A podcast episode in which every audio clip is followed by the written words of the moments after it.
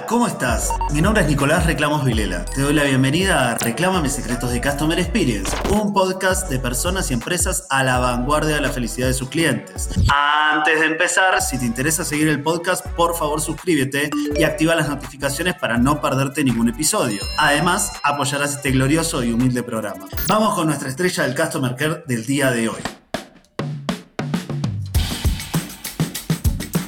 En el episodio de hoy voy a hablar con Martín Zavala, Project Manager Digital Integration en Enel Distribución Chile, donde está a cargo del proyecto Great Blue Sky, un nuevo modelo operativo que la empresa está adoptando para la gestión de su negocio de distribución de energía a nivel global y se sitúa en la empatía con el cliente en el centro de la cadena de valor, como un nuevo concepto de servicio. Martín es argentino, ingeniero en sistemas, tiene un Master of Business Administration en la Universidad Adolfo Ibáñez y en la UCLA, nada más y nada menos que en Los Ángeles. Y si eso te parece poco, también tiene un diplomado de transformación digital en el MIT. Agárrate de donde pueda con este episodio. Tiene 15 años de trayectoria gestionando y liderando equipos multidisciplinarios y en distintos países dentro de Latinoamérica y Europa, porque recordemos que en él es italiana, además de ser global. Lo invitamos a conversar sobre Customer Experience en la transformación digital. ¿Cómo es la transformación digital para mejorar la experiencia de millones de clientes? ¿Qué particularidades tiene la transformación digital en el mundo de las redes eléctricas y cómo acompaña al cliente en estos cambios desarrollando nuevos servicios? Bueno, Martín, yo ya te presenté, ¿cómo me salió? Hola Nicolás, ¿cómo estás? Bien, bien, muy bien, muchísimas gracias y gracias por, por la invitación, así que muy agradecido. Qué bueno, qué bueno, qué bueno que estés acá. Martín fue mi primer cliente en Chile ahí para los que les gusta el chisme. Él apostó por mí y hoy, siete años después, acá estamos. Bueno, yo ya te presenté. Contame un poquito quién sentís que sos vos y qué valor aportás hoy, después de tanta experiencia, tantos títulos. ¿Dónde estás vos cuidando al cliente, a tu cliente interno y a tu cliente externo? Mira, la verdad que es una pregunta bastante compleja, porque compleja por un lado y simple por otro, porque desde que yo partí haciendo estos proyectos complejos en esta compañía, llevo muchos años trabajando en el grupo, eh, siempre haciendo proyectos de, te diría hoy que de transformación digital, antes no nos dábamos cuenta que hacíamos transformación digital, implementábamos sistemas, pero realmente ahora le estamos dando un enfoque muy diferente, no solo en la implementación del sistema, sino también en todo lo que tiene que ver con la adaptación de la compañía, la adaptación de la compañía siempre pensando en los valores del cliente, porque nuestra empresa tiene muy bien visto y tiene muy claro que tenemos que enfocar hacia el cliente todo lo que estamos haciendo y a la seguridad de nuestros empleados. Y bueno, realmente todo lo que estamos aplicando día a día en estos proyectos eh, con un foco 100% en eso. Estamos haciendo muchas soluciones y muchas implementaciones que lo que queremos es digitalizar, transformar no solo la compañía, sino también los procesos y que eso de alguna manera le genere un valor agregado a los clientes. Tremendo, tremendo. Y decime una cosa, ¿qué es este proyecto Grid Blue Sky? Porque con ese nombre, chame, Mira, este es un proyecto que surgió ya hace un par de años y, no surgió solamente en Chile, es un proyecto de Enel Italia, de, que surgió a nivel global, se está haciendo en todas las compañías, o en todos los países, mejor dicho, que Enel tiene participación. Estamos hablando de Italia, Rumania, Brasil, con cuatro empresas, eh, Colombia, Perú, Argentina y Chile. ¿Qué es lo que pretendemos con eso? Es eh, a través de, de unas plataformas que ya nosotros ya teníamos instalado en los países, instalar pequeños microservicios, pequeños, medianos y grandes microservicios que den soporte a las distintas cadenas de valor que nosotros tenemos dentro de, la empresa. La distribución de energía, que es donde nosotros donde yo trabajo, en él tiene varias áreas, pero yo me enfoco principalmente en la distribución. Es, una, es un rubro que yo te diría que hace, no sé, 20 años atrás, si vos le preguntabas a alguien que trabajaba en esa empresa, era tremendamente aburrido porque nosotros brindábamos servicio para que el, cliente prenda su luz y tenga su, iluminación en su casa. Hoy por hoy nuestros clientes son muy eh, eléctricamente dependientes porque tienen no solo la energía para la luz, sino que tienen la energía para el modem, para el internet, tienen la energía para la calefacción, tienen la energía para el auto eléctrico, tienen la energía para todo. Entonces hoy por hoy la electricidad es un servicio, yo te diría que fundamental y básico y nuestros clientes cambiaron por eso. Entonces ya hoy ya no tenemos un cliente que prende la luz. Hoy tenemos un cliente que trabaja, tenemos un cliente que se moviliza, tenemos un cliente que circula a través de la ciudad, que necesita energía para todo. Entonces, claro, esas necesidades de los clientes y el negocio mismo eh, cambió muchísimo. Entonces, los servicios que nosotros hacemos ahora eh, requieren otro tipo de cosas que antes no lo requerían. Antes pensábamos en darle eh,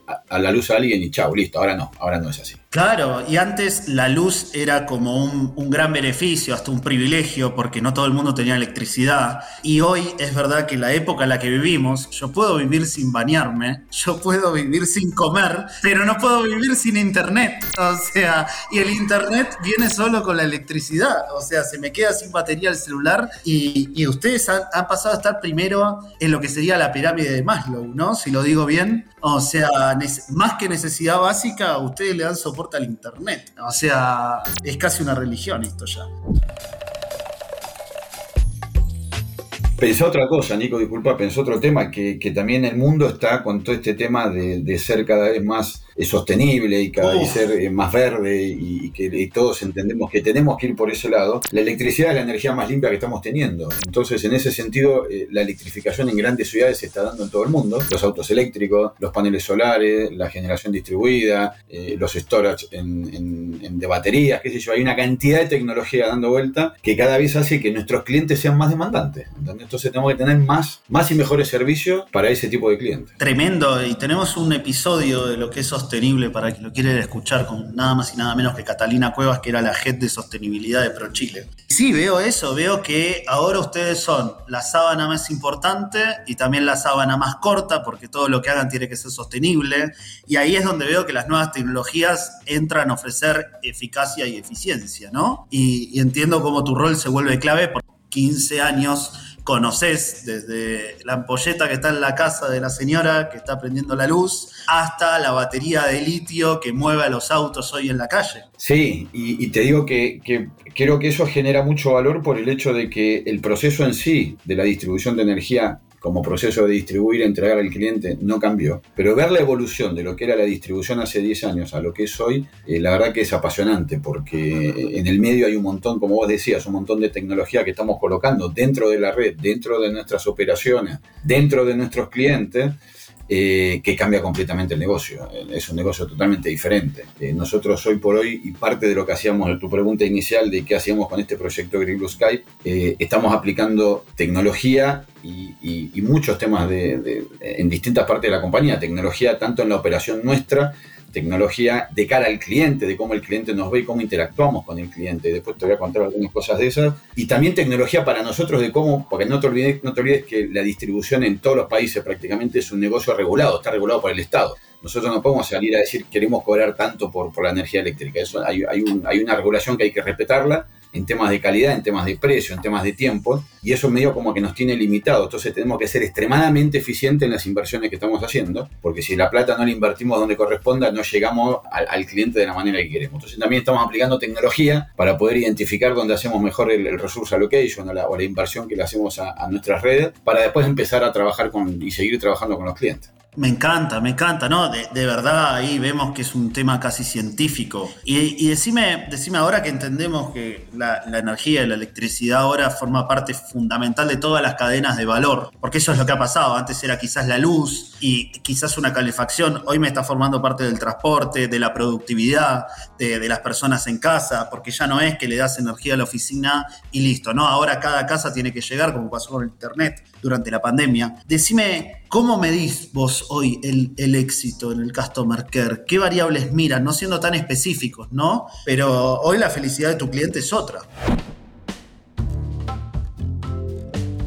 Sí, la felicidad es otra y la exigencia de nuestros clientes es otra. Nuestros clientes cada vez nos exigen más por todo lo que habíamos hablado antes, ¿entendés? Antes te medían por la ampolleta, ahora te miden por si se le cortó el internet y ahora se queja el hijo, el nieto, la abuela. Todo el mundo no tener energía es un problema y así lo entendemos. Entonces nosotros para eso eh, tenemos muchas métricas que seguimos dentro de la compañía y a nivel mundial que tiene que ver primero con, la satisfacción del cliente a nivel de, cómo lo estamos atendiendo. Y eso es algo que tenemos que seguir trabajando día a día, que se hacen encuestas eh, en distintos niveles para poder ir midiendo cuál es la satisfacción del cliente que tiene con, nuestro servicio. Eh, y evidentemente es un servicio muy, muy sensible, es un servicio, te diría que hasta de, una, cirugía, una cirugía fina, porque lo que es, tan exigente la necesidad con la gente que cualquier cosa que nosotros hagamos bien o no bien o mal eh, se había reflejado en esas encuestas. Y eso la llevamos todos los meses y es algo que queremos seguir mejorando día a día. Y estamos, hay muchos equipos dentro de la compañía trabajando, no solo haciendo encuestas, sino viendo a ver por qué las encuestas y en qué estamos fallando y cómo tenemos que ir a la causa raíz y cómo atacamos esas cosas. Y después yo te diría que la principal, la que nos mide eh, un poco la métrica de las encuestas también, son estos indicadores de calidad de servicio. ¿Cuántas horas de interrupción al año tenemos en, los países,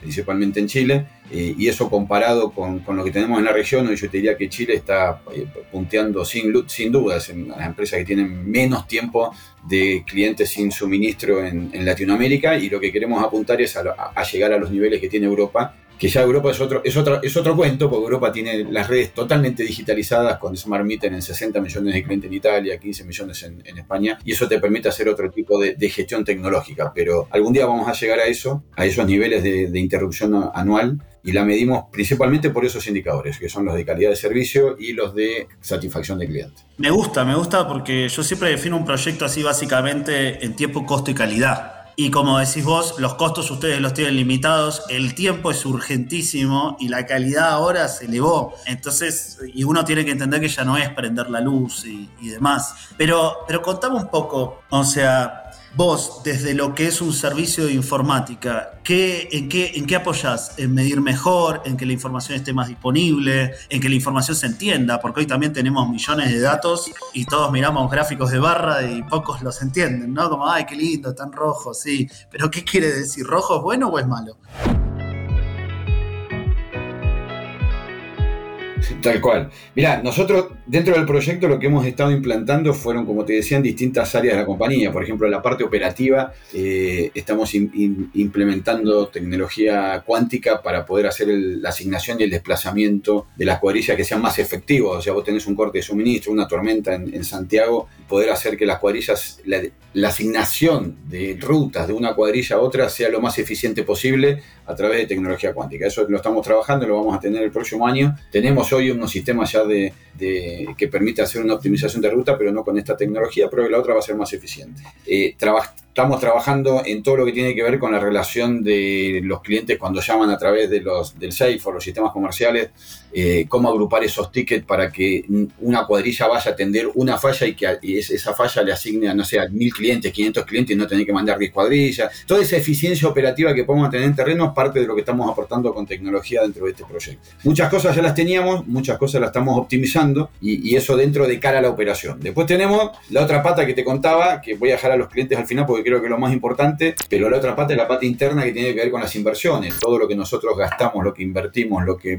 el nivel de activos que tenemos de, nuestros, de nuestras redes, las tenemos que tener bien registradas para saber dónde hacer mantenimiento preventivo, dónde eh, hacer eh, poda, dónde hacer eh, un montón de actividades que a nosotros nos cuesta mucho dinero, que la tenemos que focalizar en determinados puntos muy bien seleccionados para poder ser eficientes y, ser lo mejor, tener la mejor optimización de recursos para que nos dé mejores resultados en estos indicadores de calidad de servicio. Entonces ahí hay sistemas de, tenemos muchos sistemas de, gestión de imágenes satelitales, donde vemos si hay ramas que están cerca de los, de los cables y ahí nos armamos los planes de mantenimiento. Bueno, hay un montón de, software que hemos implementado que nos permite hacer mejor esas inversiones. Y de cara al cliente, Nico, que yo creo que lo más relevante, eh, no sé, una cosa que hemos implantado hace muy poco, justo hoy a la mañana tuvimos una reunión para ampliar ese servicio, es el, por ejemplo, hemos implementado una visita virtual, una virtual visit, que en lugar de tener que ir al cliente a, abrir la casa, que aparte nuestros equipos siempre están, o todos los equipos eléctricos están dentro de la casa del cliente, eh, con la Virtual Visit nos conectamos con el cliente y no hace falta que se desplace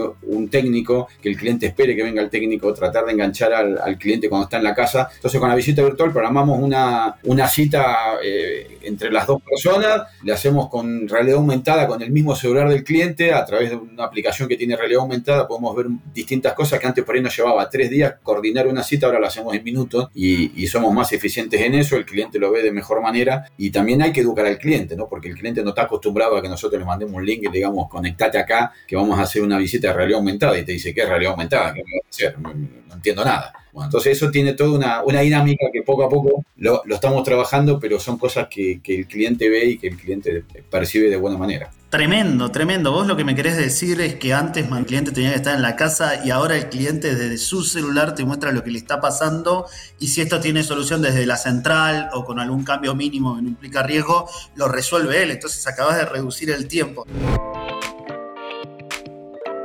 Exactamente. Y después también hay una cosa que, que la estamos partiendo, lo partimos este año, que tiene que ver, hay, hay un tema que nos está pasando a nivel mundial, ¿eh? que la parte técnica, de la, mano de obra técnica en terreno, que tenga que ver con electricidad, media tensión y eso es muy escasa, la gente, hay muy poca gente que se está especializando en eso ahora. Entonces, nosotros, bueno, más allá de eso, hicimos un centro de, excelencia operacional en, ahí en Colina, en donde entrenamos a la gente para, para, poder trabajar en las redes, en los sistemas, en el telecontrol, en, todo lo que tenga que ver con, con, la actividad nuestra en, terreno. Eh, pero además de eso tenemos falencias, tenemos poca gente que experta, por ejemplo, en redes subterráneas, por decirlo algo. Redes subterráneas son redes que la gente, hay muy poca gente que trabaja en eso. Entonces, ¿cómo hacemos para explotar al máximo eso? Bueno, hicimos como un virtual visit, pero técnico también, que a través de los lentes HoloLens de Microsoft, eh, un operador va a terreno, hace un trabajo y si tiene alguna duda muy específica, tenemos un, dos o tres especialistas en nuestros edificios que se conectan con estos lentes HoloLens de Microsoft, mientras el operador en el lente va viendo la realidad aumentada de todo lo que está, de lo que está pasando en terreno, el, el técnico en nuestras oficinas le puede ir dando indicaciones puntuales eh, con flechitas, con dibujos y demás, para hacer alguna, algún tema técnico, que antes eso era ir, no sé qué hacerlo, me voy, vengo mañana, y eso nos demoraba un montón de tiempo. Entonces, cuando son temas muy puntuales, trabajamos con esta realidad aumentada técnica que le llamamos, con los HoloLens, y, los técnicos en terreno nos resuelven en, la oficina, nos resuelven esos problemas, y, ya el tema lo dejamos cerrado en el día y no hacemos visitas improductivas. Pues parece que el diplomado en el MIT rindió su fruto, porque escúchame, ya tenemos realidad aumentada, reducción de tres días a tres minutos, a alguien vale mucho la pena mandarlo a estudiar. Eh, es increíble esto que me estás contando. Decime una cosa, o sea, cómo se han integrado quizás el técnico que trae más años de experiencia, que capaz es muy bueno para la red subterránea y para los hombres topo, pero capaz le, presentaste el HoloLens y es parte de tu labor, ¿no? Como modernizarlos, eh, traerlos a estas nuevas tecnologías. ¿Cómo fue la primera impresión y, y después la experiencia de ellos con esta nueva tecnología? Mira, ahí, ahí tocaste algo que es clave, Nico. la transformación digital eh, no, es implantar sistemas y cambiar los procesos y listo. Yo creo que lo más complejo de todo, a ver, implantar sistemas, conseguimos siempre gente que sepa y lo implantamos. Las ideas están en el mundo, hay que saberlas buscar. Pero lo más difícil es la adaptación de la gente, es lo más complejo. Y esto que vos estás diciendo es una realidad. Eh, a veces es difícil adaptar a la gente porque nosotros diseñamos mal las cosas. ¿sí? Y yo siempre cuento la historia de, un sistema que instalé una vuelta en Perú, que fue el primer sistema de trabajo en terreno que, iban con un... Ah, la Palm, la Palm. Samsung, no, un teléfono de Samsung muy, muy chico, era chiquitito, no me acuerdo el nombre ahora, pero era pequeño. Y claro, cuando salían a terreno, los, tipos que los chicos que trabajaban en terreno tenían unos dedos así gigantes y cuando le tenían que dar a la tecla pegaban cinco teclas. Entonces tuvimos que salir a comprar unos lápices. Bueno, ahí tuvimos un error de diseño terrible porque no le invocamos con el teléfono. Eh, el software andaba bárbaro, pero era inaplicable para, para, el terreno. Bueno, acá pasa cosas parecidas. Acá hay gente, como vos decís, que por ahí es muy grande, porque los que tienen experiencia son gente grande. Entonces, esa gente lo que tratamos de alguna manera es decir, ok, ahora vos sos un maestro en esto. Vos tenés que quedarte en la oficina, que los chicos vayan a terreno y ellos te van a estar comunicando. Le implicamos la aplicación front. Ellos no están utilizando los lentes, están utilizando una plataforma web. Eh, y no vas a atender a uno ni apoyar a uno. Puedes apoyar a cinco en el mismo día. Entonces, de alguna manera, hay que tratar de motivar y ver cómo hacemos que esta gente se, se, reorganice de vuelta, se reinvente en sus actividades, que no pierda la pasión con lo que hace, porque al final la pasión es lo que le permite estar el día a día dándole fuerza con todo ese tema, eh, y, es un punto muy clave. Y, eso es, la, te digo, lo que estamos todos los días con la cabeza y lo que a mí más tiempo me lleva, es viendo cómo reinventamos a las personas para que todo esto funcione funcione de la mejor manera. Y, que trabajo no pierda la poesía, porque esta persona, pensemos eh, en una ingeniera eléctrica que tiene, no sé, 60 años, le ha dado luz a una ciudad entera. Cuando estaba caído el transformador, ella se subió, lo cambió y le da play a eso y enciende una ciudad entera.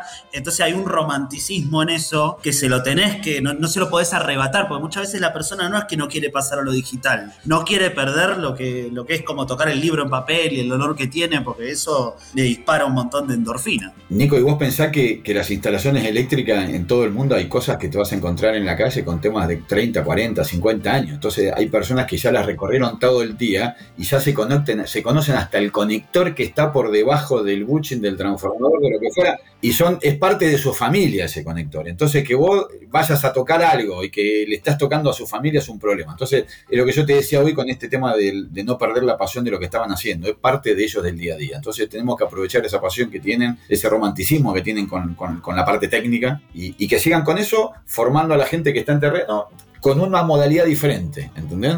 Eh, y, se puede, la verdad que se puede. Y, quizás hasta transmitiendo eso, como decirle, mirá, antes de bajarte de la torre, mirá ahora la ciudad iluminada. ¿Entendés? Ve toda esa gente, esa es la que estás ayudando, por eso trabajamos. Porque todo trabajo técnico parece que somos toda gente cuadrada, que no tenemos sentimiento y demás. Y es todo lo contrario, uno es para adentro, pero más, más acumula.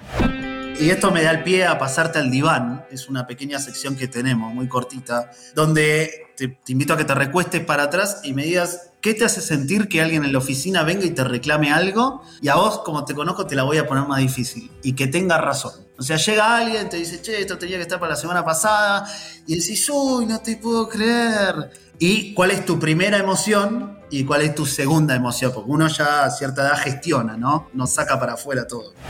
Mi primera emoción, te voy a decir, y me imagino que ya te la imaginarás, pero mi primera emoción es la, es la primitiva, la que he tenido de muchos años, me da una bronca terrible, me da, se me pone, no se me paran los pelos porque no tengo, pero me da una bronca terrible. Pero, pero logré con el tiempo darme cuenta de algo, de todo eso, darle, darle un, darle un vuelco productivo. Yo cuando tenemos un problema, a mí me encanta atacar la causa raíz. Yo estoy cansado de resolver problemas todos los días o, de ver cómo se resuelven los problemas. Eh, uno se resuelve mañana, otro, pasado otro, y nunca tocamos la causa raíz. Y, en eso creo que no, tenemos esa oportunidad de ir a, atacar, el, hacer las típicas las, las 5 P, la, preguntar el por qué, por qué, por qué, por qué. Cuando preguntaste cinco veces te diste cuenta dónde estaba la raíz del, drama. Y creo que esa es una forma de poder, de poder eh, generar algún cambio. Hoy por hoy otro, otra cosa que hemos inculcado dentro de este proyecto es la excelencia operacional y la eficiencia operativa. Y esto tiene mucho que ver con eso. Nosotros tenemos que aprender de esos reclamos para poder ser más eficientes operativamente y para que en nuestro día a día tengamos una excelencia operacional. Pero la excelencia operacional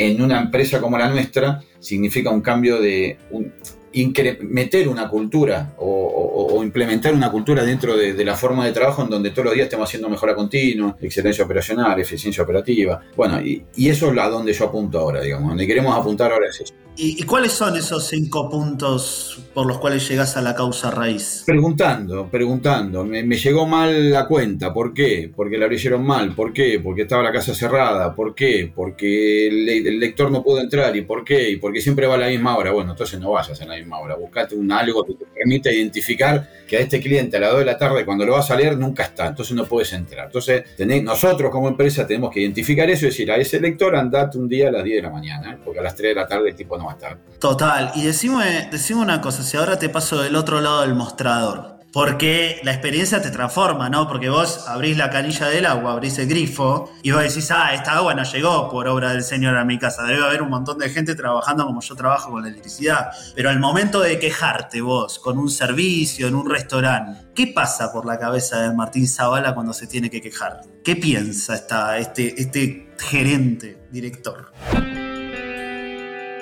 Mirá, yo, yo te diría que es la respuesta que te voy a dar es al revés por ahí de la que te esperabas, porque uno te diría, uy, uno operando o haciendo operaciones en una compañía puede ver todo lo complejo que es y puede ser más empático al momento de reclamar. No, yo al momento de operar trato de pensar, o al momento de hacer un proyecto o algo, trato de pensar lo que el cliente sabe y tener esa empatía con el cliente. Y acá nace esta palabra de empatía con el cliente, que creo que es gran parte de este tema del customer care. Eh, el cliente no tiene por qué saber todo lo que nosotros hacemos adentro. El cliente contrató un servicio que quiere 24 por 7 todos los días de energía eléctrica, porque si no se queda sin internet, no puede andar con el auto, se, se baña con agua fría, se va a morir de frío en el invierno. Yo no le tengo que por qué explicar todo lo que estoy haciendo. Yo le tengo que dar el servicio que él me contrató. Entonces, cuando yo reclamo, sea por un servicio de internet, de telefonía o de lo que fuera, lo reclamo desde el mismo punto de vista. A mí me da lo mismo lo que pasa del otro lado. Yo contrato un servicio y yo quiero que ese servicio esté 24/7 si es que así lo contraté. Y desde el punto de vista de la compañía, yo trato de exigir e implementar las cosas que estamos implementando bajo esa misma lógica. Al cliente, ¿por qué le tengo que explicar que no, mira, lo que pasa es que se me cayó la base de datos en cloud, en Amazon, no te puede facturar, no te puede facturar? Claro, total. Eh, eh, sí, la comida tiene que estar en la mesa. Exactamente. Sí, sí, sí. A mí no se me, no se me pasa el hambre porque a vos no te prendo la hornalla, claro. Total, me encanta te saco de este pequeño momento freudiano que tuvimos, que me gustó, me sorprendiste, y te llevo a un laboratorio de innovación, que entiendo que es tu lugar natural. ¿Qué consejo le darías a un emprendedor o empresario en tres componentes que hace a la felicidad del cliente? Como tres puntos donde no podés fallar. ¿Cuáles serían tus consejos? Sí, en términos generales, ¿no? Para mí el tema empatía funciona, funciona para todo lo que puedas hacer y yo muchas veces te lo, te lo había transmitido, no, no, con esa misma palabra, pero sí con otras. Pero yo creo que dentro de empatía podíamos poner eso como gran, gran palabra, pero abajo de eso yo creo que lo fundamental está en, en, saber escuchar al cliente. No, no, no significa oírlo ni, ni dedicarle tiempo, saber escucharlo, entender qué es lo que le está pasando desde el punto de vista del cliente olvidemos no todas las excusas que alguien puede dar atrás para que el cliente empiece. Pero yo creo que la escucha al cliente es fundamental, porque ahí empezás a entender más las cosas. Y después de ahí, claro, ponerse en lugar de él, por eso hablo de la empatía, ponerse en lugar del cliente para saber, oh, a ver, si yo todos los meses estoy reclamando por algo, ¿por qué tengo que estar reclamando todos los meses? Solucionemos el tema de causa raíz. Yo a este cliente no le puedo estar eh, dándole la misma respuesta dos, tres, cuatro, cinco veces, porque estoy haciendo mal las cosas si pasa eso. Entonces, tomemos los reclamos como un punto de partida, tomemos los reclamos como un punto de, de inicio para poder mejorar algo que estamos haciendo. Eh, esto es como si vos tuvieras una mesa, un helpdesk, y todos los días te llama alguien y te dice, no, se me, se me bloqueó la base de datos. Entonces viene alguien, mete mano a la base de datos y te la arregla. Y mañana se me bloqueó la base. Y así 10 veces por semana. Pero 10 veces por semana tenés a un tipo que está cargando un reclamo 10 veces, a un tipo que está solucionando el reclamo 10 veces y el problema sigue existiendo. Nadie atacó el fix del software de por qué se te bloqueó la base de datos. Entonces, este ejemplo que te estoy dando es el que yo trato de darle a todos los chicos cuando hacemos los proyectos de muchachos, esto tenemos que atacarlo de raíz. Y los problemas, eh, eh, hagamos este problema como una oportunidad y tomemos esto como una oportunidad. Eh, y yo creo que cualquiera que quiera trabajar con clientes, si no tiene claro eso, es un fracaso seguro, le va a costar un montón. Me encanta. ¿Y qué te imaginas que va a pasar? Te voy a poner 20 años para que ya no tengas ni responsabilidad de lo de lo que digas. ¿Qué te imaginas que va a pasar en 20 años en el mundo de la atención al cliente, haciendo este ejercicio de prospección? ¿Qué cosas que no pasan hoy ya en 20 años van a pasar? No sé, yo voy a pensar en llamar a la compañía y me van a estar llamando. Eh, lo que quieras, los supersónicos.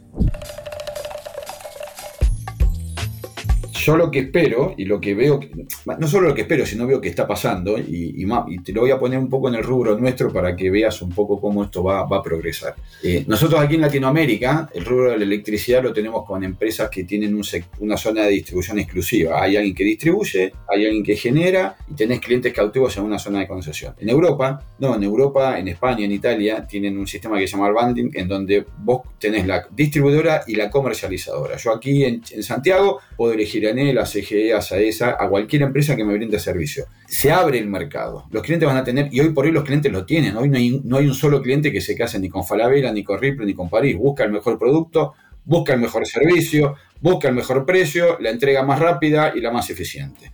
Con los servicios como los nuestros, que son mercados regulados, va a pasar exactamente lo mismo. Hay países en donde hoy hay clientes que al tener un montón de tecnología digitalizada en la red, eh, pueden comprar energía de 8 a 9 a una empresa, de 9 a 11 a la otra, y es una bolsa de valores que, que le ofrezca mejor, mejor precio, ellos compran. Evidentemente, para tener eso tenés que tener la red digitalizada, tenés que tener un montón de cosas que, que, hoy no la, la, estamos tratando de implementar tanto desde el punto de vista regulación como tecnológica, pero estamos preparándonos para eso. Y esa donde tenemos que llegar. Entonces, si me preguntas a mí cómo lo veo yo en 10 años, un cliente totalmente demandante, un cliente que si tú no me sirves lo que me estás dando, yo te corto y me voy con otro, no me caso con nadie. ¿Entendés? Y es lo que pasa hoy. ¿Y qué hace la empresa? ¿Qué, ¿Cuál va? Mira, ahí te reformulo. 20 eh, años en el futuro, estamos en esta realidad y viene un, joven profesional, un gerente, y te dice, ¿qué hago, Martín? ¿Qué valor agrego ahora que todo es tan dinámico? ¿Dónde voy a hacer la diferencia? La diferencia la tienes en, todo lo que hablamos antes, en la servicio de calidad, que tengas un buen servicio de calidad de energía eléctrica a un bajo costo, con unos servicios operativos muy eficientes, con procesos ágiles, cosas que sean rápidas, que si yo necesito un suministro lo puedas tener en 48 horas, lo exagero, pero en 48 horas tenga la luz, en la agilidad. Hoy la, hoy la gente no va, no pueden esperar. Yo a mí compro algo, tú cuando, compras algo por Mercado Libre, AliExpress o lo que fuera, o Amazon, quieres que llegue mañana, porque ya lo querés que, esté acá. Total, y contás con que no solo querés, sino que mañana es el cumpleaños de tu hijo y tiene que estar. Claro, en todo va a pasar lo mismo, la inmediatez y la flexibilidad y agilidad para adaptarte, porque ahora cambia todo y vos tenés que tener procesos que se adapten. Y antes, en la época de los 90, era más como yo hago esto, va a seguir siendo igual y la constancia es mi valor agregado, el no dejar de ajustar este tornillo todos los días en el mismo lugar. Sí, tal cual. Y pensé otra cosa, en 10 años más, 15 años más, ya la gente va a estar mucho más mimetizada en temas de, smartphone, de tecnología, de internet, de hacer pedidos online, de todo ese tipo de cosas que hoy todavía estamos recién como en, mitad de camino. Eh, y va a pasar todo por ahí va a pasar todo por ahí. La, agilidad va a ser la clave de todo, la eficiencia va a ser la clave de todo, la excelencia operacional va a ser la clave de todo. Ahora viene la parte donde resumimos este capítulo y yo te pregunto cuál es tu palabra mágica que resume la enseñanza de este capítulo. A mí me gustaron dos. Una es compuesta, que es causa raíz, otra es reinventarse, porque creo que gran parte de tu, de tu trabajo y tu valor agregado ha sido reinventar a las personas para que conecten con la tecnología ¿Cuál es tu palabra mágica de este episodio? Yo te diría que la agilidad o, los modelos agile en los que estamos trabajando, la agilidad es clave. Hoy por hoy, la agilidad te va a poder generar eficiencia, la agilidad te puede orientar a, ir cambiando y a reinventarte, como decís vos también, y, tirarte o, llevarte a una mejor excelencia operacional. Eh, hoy tenemos que ser ágil en todo sentido. No tenemos que tener miedo a equivocarnos, porque el ser ágil y el, que trabajó en alguna metodología Agile sabe que en Agile te equivocas y vuelves para atrás y después partes de vuelta para adelante. Eh, y yo creo que eso es fundamental. Tenemos que sacarnos ese miedo de equivocarnos. Hay que equivocarse y hay que aprender. Y con equivocarnos aprendemos muchísimo. Pero tenemos que eh, ser ágiles. Y yo creo que la parte de la agilidad nos va a dar eficiencia, con el tiempo nos va a dar sabiduría para poder tener excelencia operacional y, no vamos a estar reinventando todos los días. Si no, estamos out. Muy cierto. Bueno, y decime, ¿hay alguna recomendación que sea un libro, un podcast, una película, un curso, un mentor, cuenta seguir de Twitter, no sé, TikTok, que quieras recomendar para quien haya escuchado este capítulo y diga, uy, me partió la cabeza, ¿qué lee este personaje. Mira, algo, cuando vos, me preguntaste cómo nos veíamos a 20 años o a 10 años, hubo algo que, fue un, trabajo que hicimos en, el MIT que tenía que ver con, con, un estudio que hizo, creo que te lo comenté en algún momento, de cómo se transformó digitalmente Estonia, y-estonia.com. Eh, yo se los recomiendo que bajen o que entren a, la página de Estonia y bajen el paper que tiene Estonia, porque, bueno, Estonia, te, hago, te hago un resumen muy corto, en la década del 91, año 1991, se separó la Unión Soviética y, ahí era un país de 1.300.000 habitantes, muy pobre, no tenían nada. Y dijimos, ¿qué hacemos para poder ser un país eficiente y podamos crecer dentro de la Unión Europea? Entonces a alguien se le ocurrió, digitalicemos todo digitalicemos todo. Hagamos un plan de digitalización en 20 años y digitalicemos todo. Bueno, hoy Estonia tiene el 99% de sus servicios estatales digitalizados.